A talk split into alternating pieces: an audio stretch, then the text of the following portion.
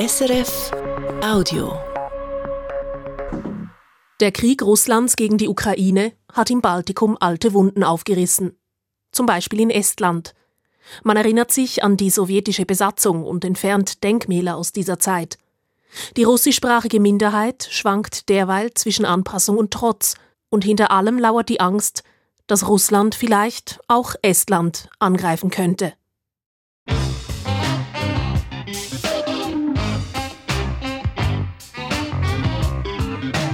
International. Eine Sendung von Judy Tuber.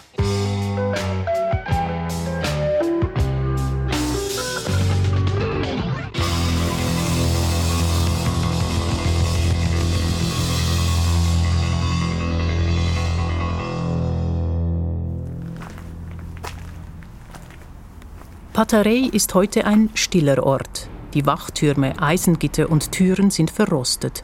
Ein Holderbusch wächst aus den Ritzen der Gefängnismauern. In den Verliesen ist es feucht und muffig. Die Kälte kriecht bis in die Knochen, selbst an diesem sonnigen Herbsttag. Das Gebäude am Meer, unweit des Zentrums der estnischen Hauptstadt Tallinn, hat eine düstere Geschichte und ist heute eine Gedenkstätte, die auch besucht werden kann. Hier wurden Menschen eingesperrt, gequält, erschossen. Für Imbi Payu ist das Teil ihrer Familiengeschichte. Die 63-jährige estnische Autorin sagt, no see koht äh, Nõukogude ajal, siia tehti Nõukogude Vangla, et see oli enne ka Vangla, aga, aga siia tuli selline Dieses alte Gefängnis war das Zentrum der Repression der Sowjetmacht. Meine Mutter wurde 1948 hierher gebracht, als sie 18 Jahre alt war. Nach drei Monaten hat man sie in den Norden Russlands geschickt.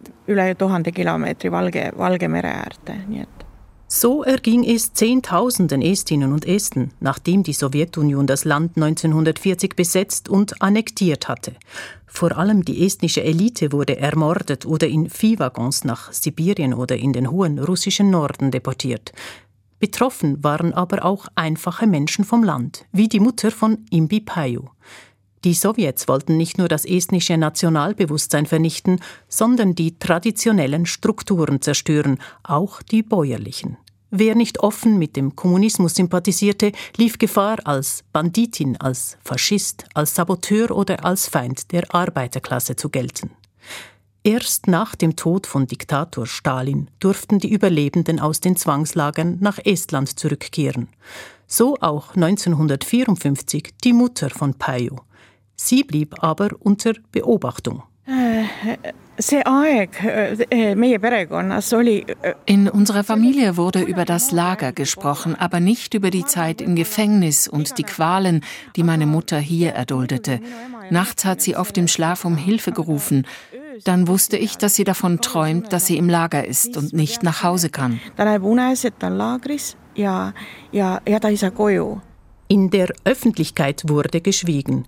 Die Repressionsopfer waren stigmatisiert, befürchteten weitere Strafen, erlebten Unverständnis und Gleichgültigkeit. Die Rehabilitation kam erst mit der Unabhängigkeit des Landes. Paju sagt.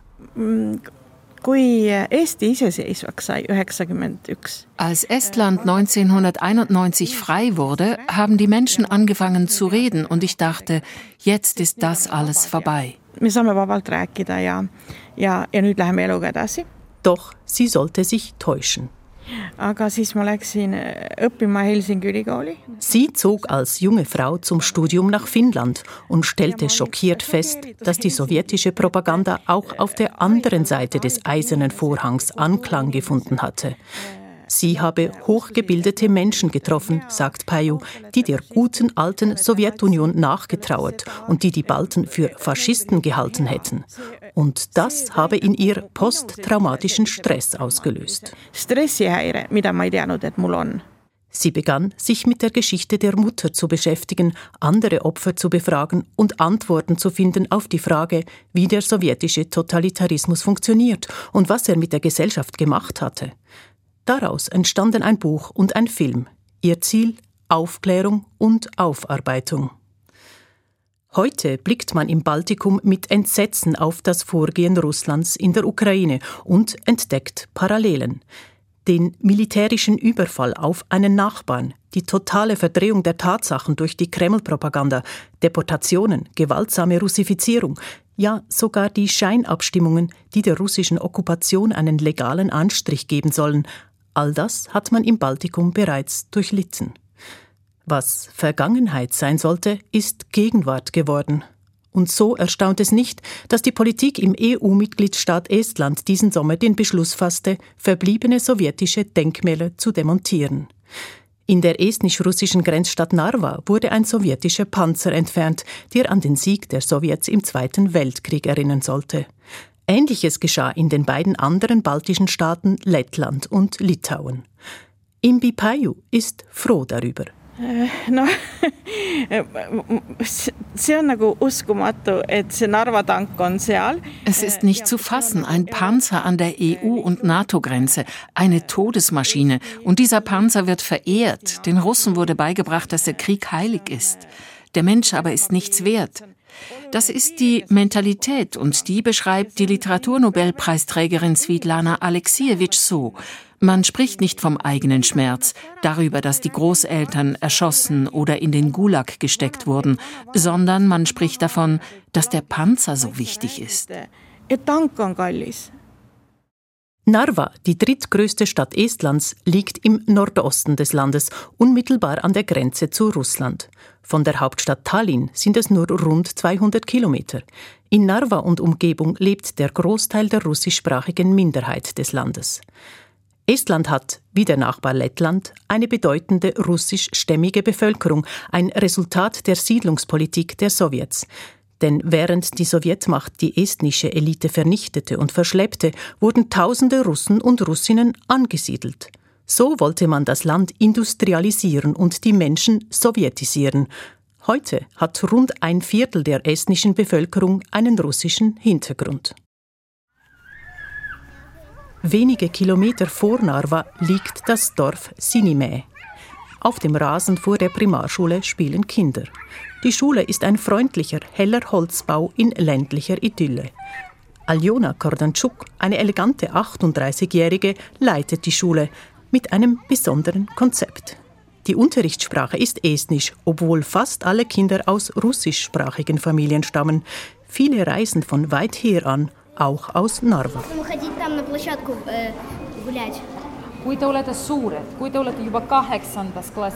Als ein Schüler sie auf Russisch anspricht, antwortet die Schuldirektorin geduldig und langsam auf Estnisch.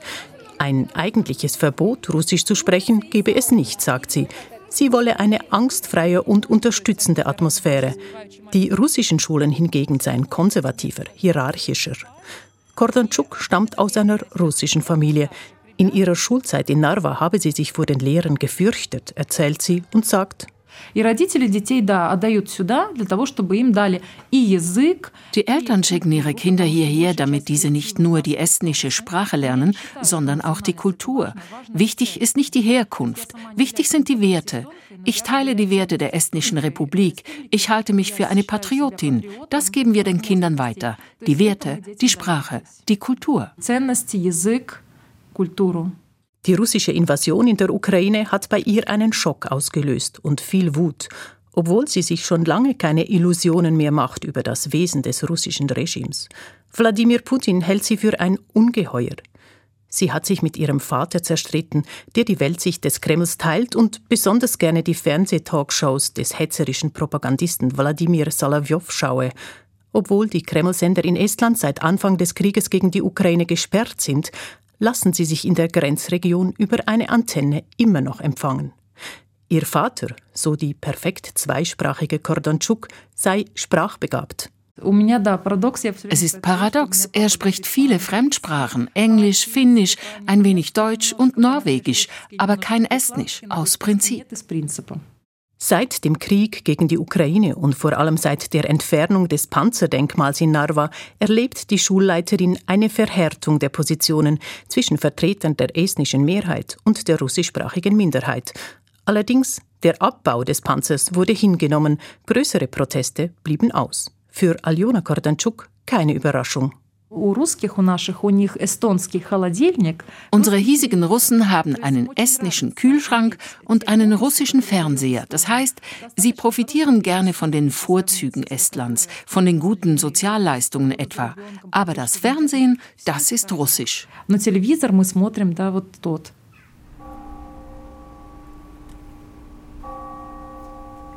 An der Uferpromenade in Narva ist Russland zum Greifen nah.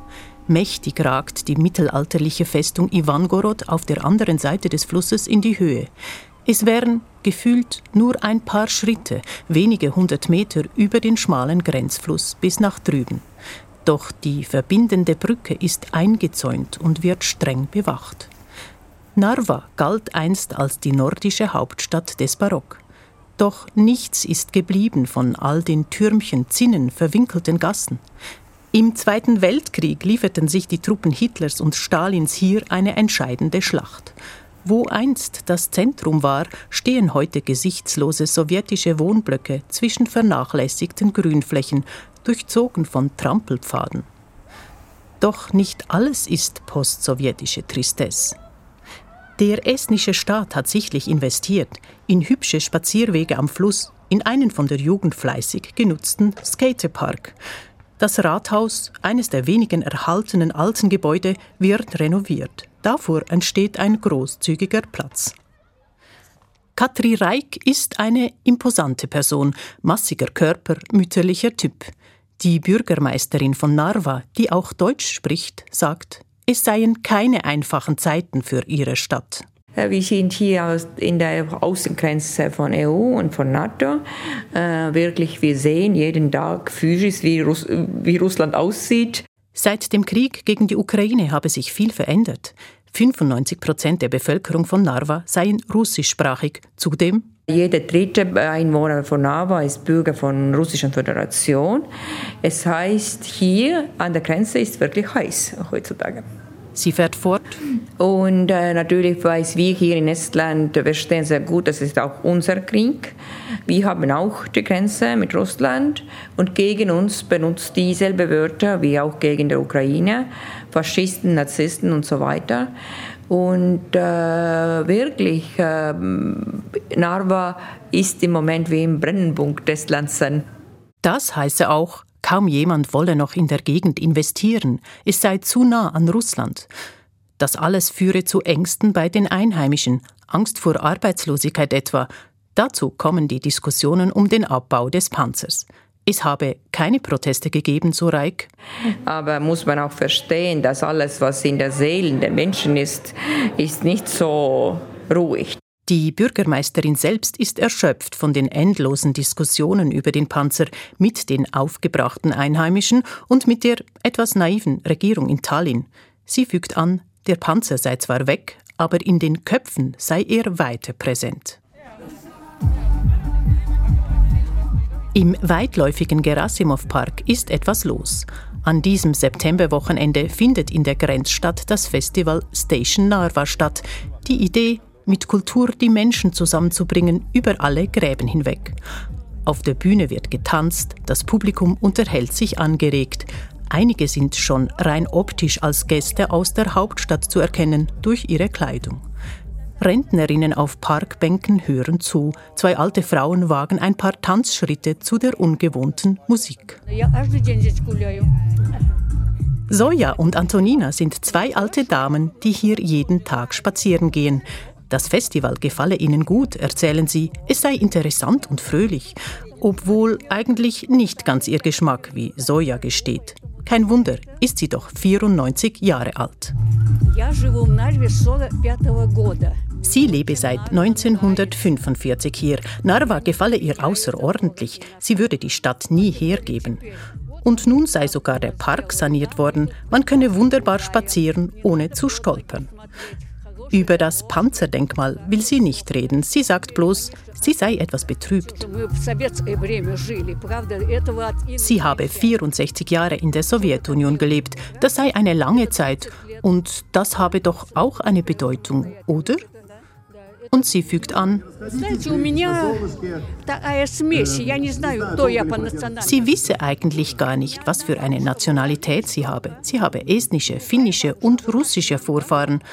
Antonina, ihre 81-jährige Freundin, ergänzt. Wir sind weder Esten noch Russen. Wir sind Narvetiani, Menschen aus Narva.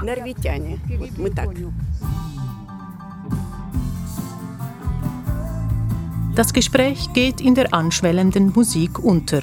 Eine vierköpfige estnische Band in grell buntem Outfit hat die Bühne betreten und legt los.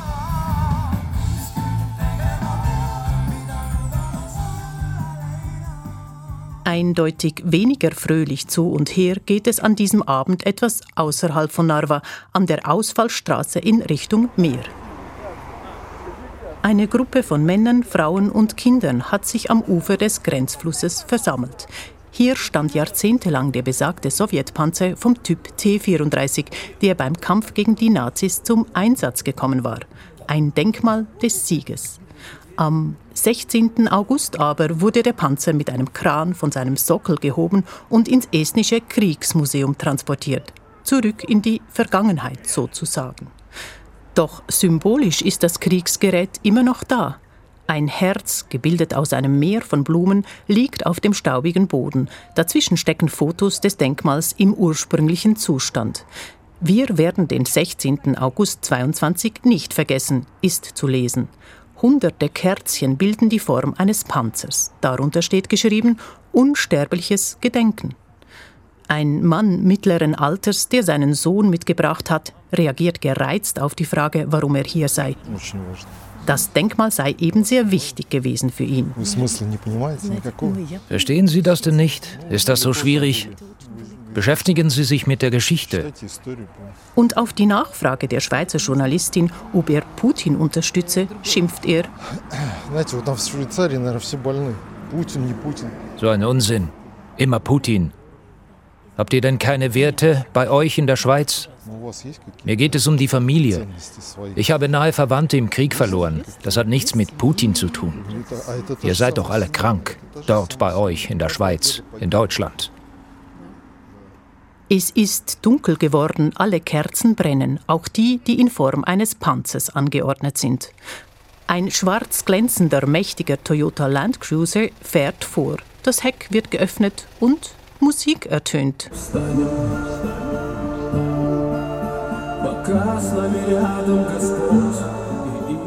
Wir stehen auf, wird in dem Lied auf Russisch gesungen, solange Gott und die Wahrheit mit uns sind. Den Vorfahren wird dafür gedankt, dass sie uns den Sieg geschenkt haben. Ihnen sei ewiges Gedenken.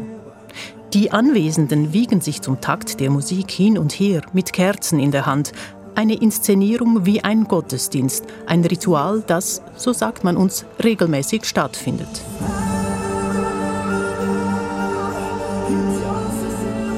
Eine Frau filmt mit dem Handy. Alles wird auf Social Media geteilt. Zurück zum Festival Station Narva. Es endet am Sonntagmorgen mit einem gemeinsamen Frühstück. Valeria Lavrova ist in ihrem Element. Die temperamentvolle 37-Jährige gehört zum Team Narva. Dieses ist zusammen mit einem Team aus der Hauptstadt Tallinn für das Festival zuständig. Kein einfaches Unterfangen, wie sie gesteht. Das erste Jahr sei sehr schwierig gewesen. Das Team Tallinn habe vieles vorgeschlagen, was sie hier in Narva rundheraus abgelehnt hätten. Inzwischen aber streite man weniger und habe gelernt, sich zu vertrauen. Doch sie fügt an, wir sind alle Freunde während des Festivals, doch wir alle haben Eltern, Tanten, Onkel. Und an Familienfesten heißt es dann, ihr seid estnische Nazis und hört nur auf Amerika. Und dann sitzt du da und denkst, was hat denn das alles mit mir zu tun? Der Krieg gegen die Ukraine und der Denkmalstreit, so Lavrova, habe in den hiesigen Familien große Spannungen ausgelöst.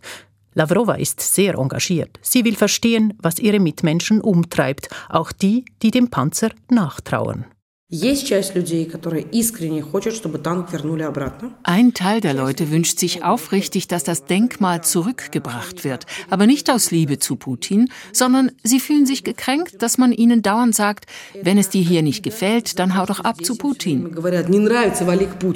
Und wenn man vor allem einem russischen Menschen sagt, er sei hier nicht erwünscht und ihn von dort lockt mit den Worten, ach mein Lieber, was bist du denn für ein armer, unglücklicher Russe, überall erniedrigt man dich.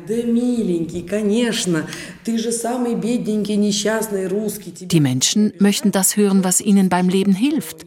Je mehr unsere Politiker hier sagen, geh weg, desto verlockender wird das drüben.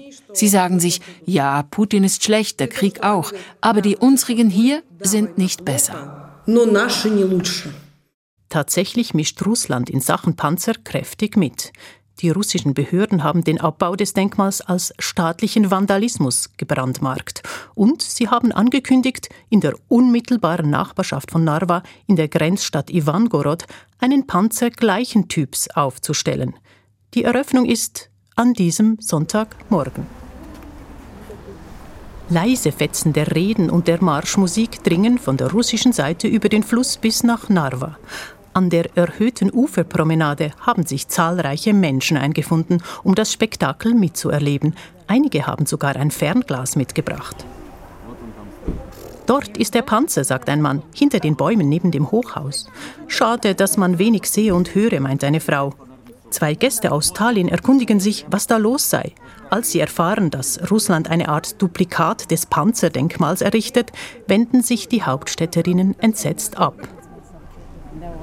Eine estnische Journalistin und eine Frau aus Narva, sie stammt aus Russland, ist aber vor 40 Jahren nach Estland gezogen, beginnen zu diskutieren. Ihr habt eine andere Mentalität, sagt die Russin. Wir haben eine andere Geschichte, meint die Estin. Unsere Verwandten haben auch für die Sowjets gekämpft, aber sie wurden nach Sibirien deportiert. Meine Großmutter haben sie auch nach Sibirien geschickt. Na und? Was nun? Das ist doch alles Vergangenheit, sagt die Russin.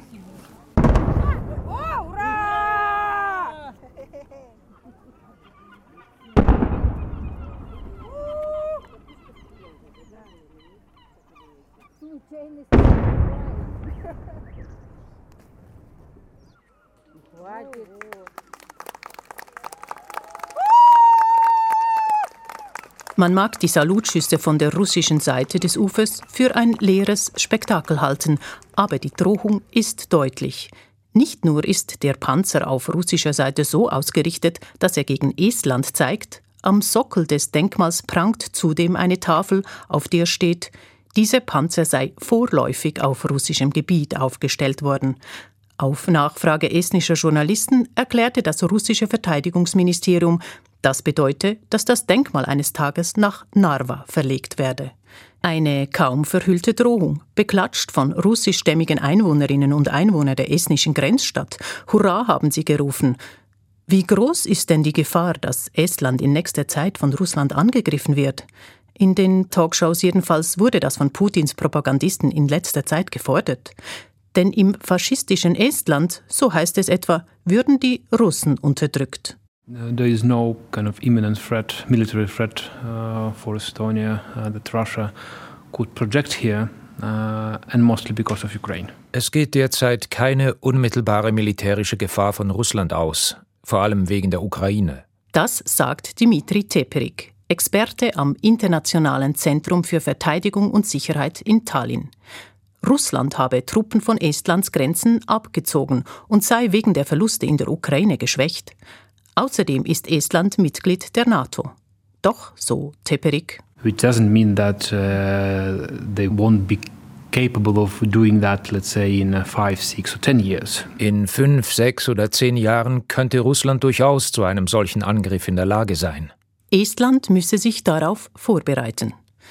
Teperik sagt, nur ein kleiner Teil der russischsprachigen Minderheit Estlands, 12 bis 15 Prozent, sei kremlfreundlich, betrachte Putin als Held und die estnische Regierung als Marionette der USA oder der EU. Rund ein Drittel der russischstämmigen wiederum vertrete westliche Werte, spreche fließend Estnisch und schätze den estnischen Staat. Das gelte vor allem für die jüngere Generation. Der Großteil der russischsprachigen aber, etwa die Hälfte, verhalte sich neutral bis gleichgültig, so Teperik weiter. Doch im Falle einer großen Krise werde man gezwungen, Partei zu ergreifen. Und das ist die große Frage. Für welche Seite würden Sie sich entscheiden? Der Warenlift in einem halbleeren, gigantischen Einkaufszentrum in Tallinn hält im dritten Stock. Die Geschäfte laufen, vor allem wegen Corona, schlecht. Deshalb wurde eine der Lagerhallen kurzerhand umgenutzt. Säcke mit Altkleidern liegen herum und leere Kisten. Netze sind über Holzgestänge gespannt, daneben ist eine ukrainische Fahne platziert. Drei Frauen schneiden Stoffreste in Streifen, grüne, braune, ockerfarbige, schmale Stoffstreifen. Es ist eine Produktionsstätte der besonderen Art.